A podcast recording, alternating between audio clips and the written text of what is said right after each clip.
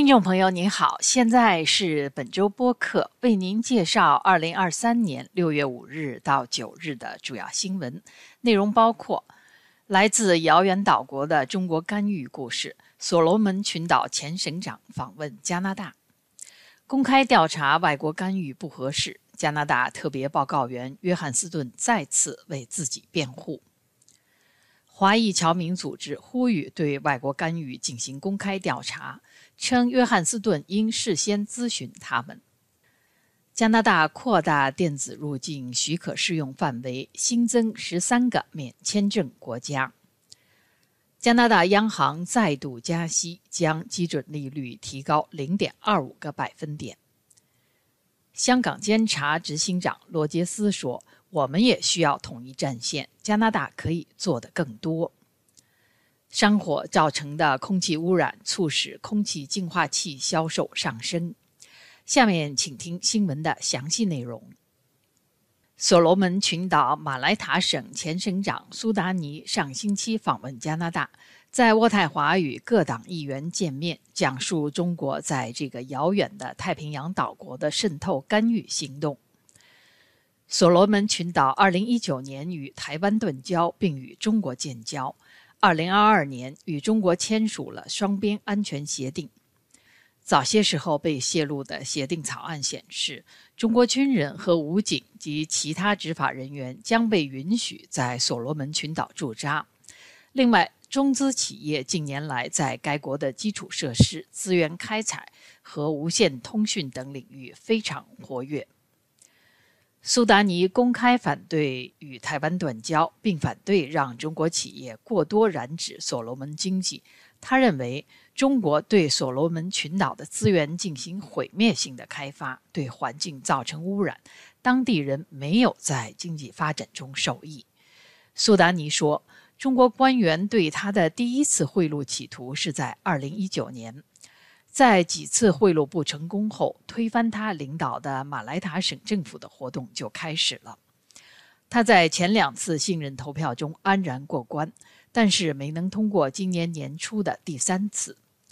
中央政府甚至取消了他的省议员资格，并指责他煽动民众，试图举行非法独立公投和改变国家外交政策。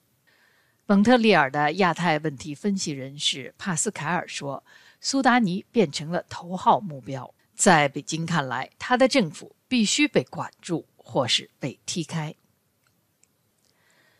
加拿大政府为调查外国干预而任命的特别报告员约翰斯顿，星期二六月六日出席议会程序与事务委员会的听证会时，再次为自己不主张对外国干预进行公开调查的决定进行辩护。约翰斯顿此前已宣布他不会辞职。在周二的听证会上，他再次表示，他不会因批评的声音停止调查工作，并建议其他人也把注意力集中在调查上。如果对利益冲突问题有疑问，可以去查看他过往的公职服务记录，从而得出自己的结论。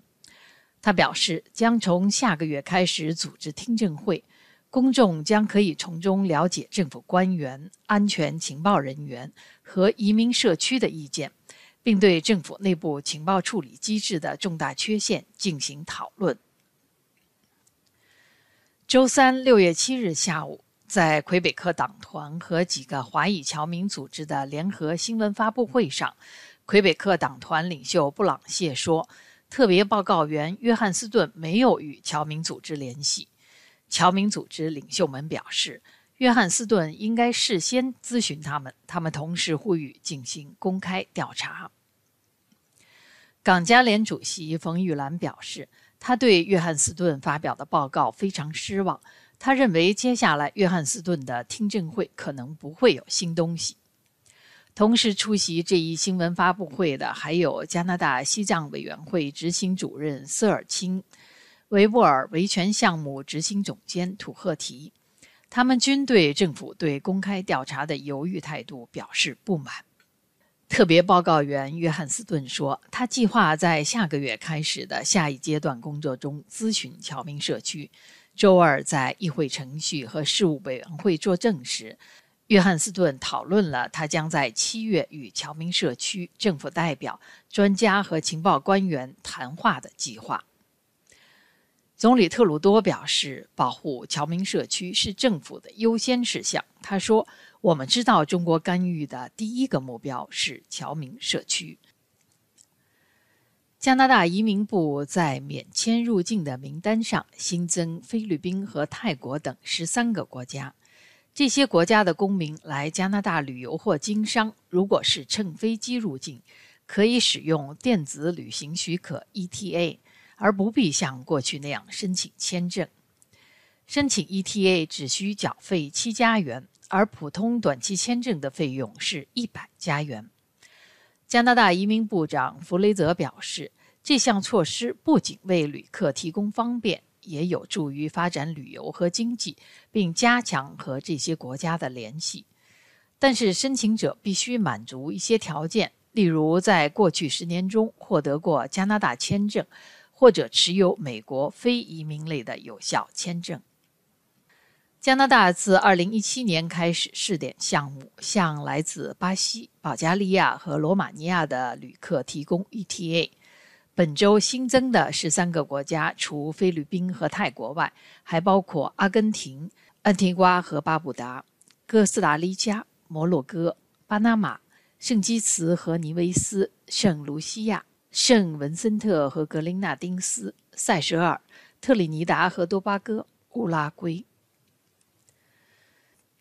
加拿大银行星期三（六月七日）宣布将基准利率提高零点二五个百分点，达到百分之四点七五，为二零零一年以来最高水平。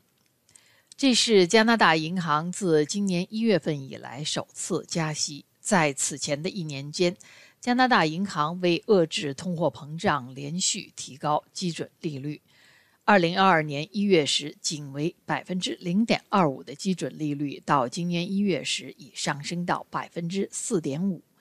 彼时通胀率已连续数月下降，银行决定暂停加息以观望成效。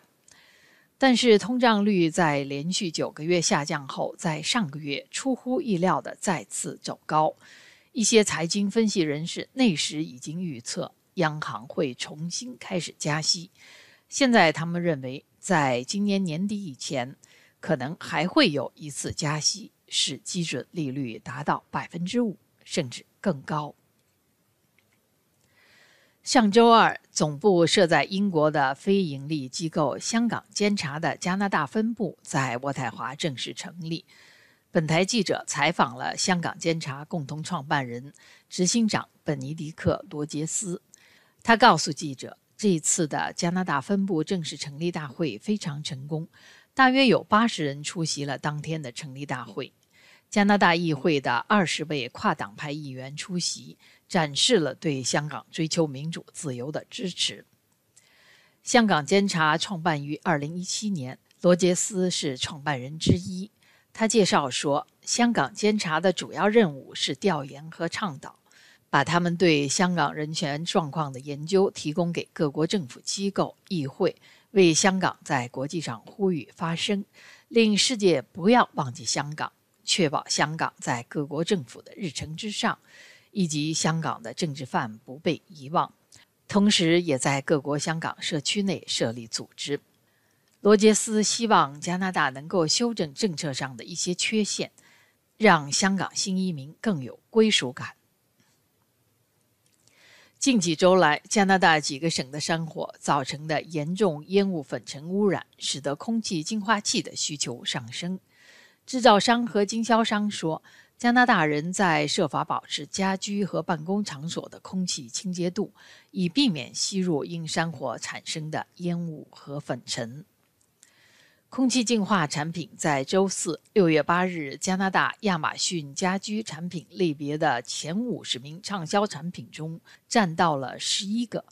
加德堡和 Rona 等商家说，他们的空气净化器和过滤器的销售量也在增加。有专家指出，人们往往没有意识到家里的污染程度。突发的山火事件使得室内污染问题变得显著起来。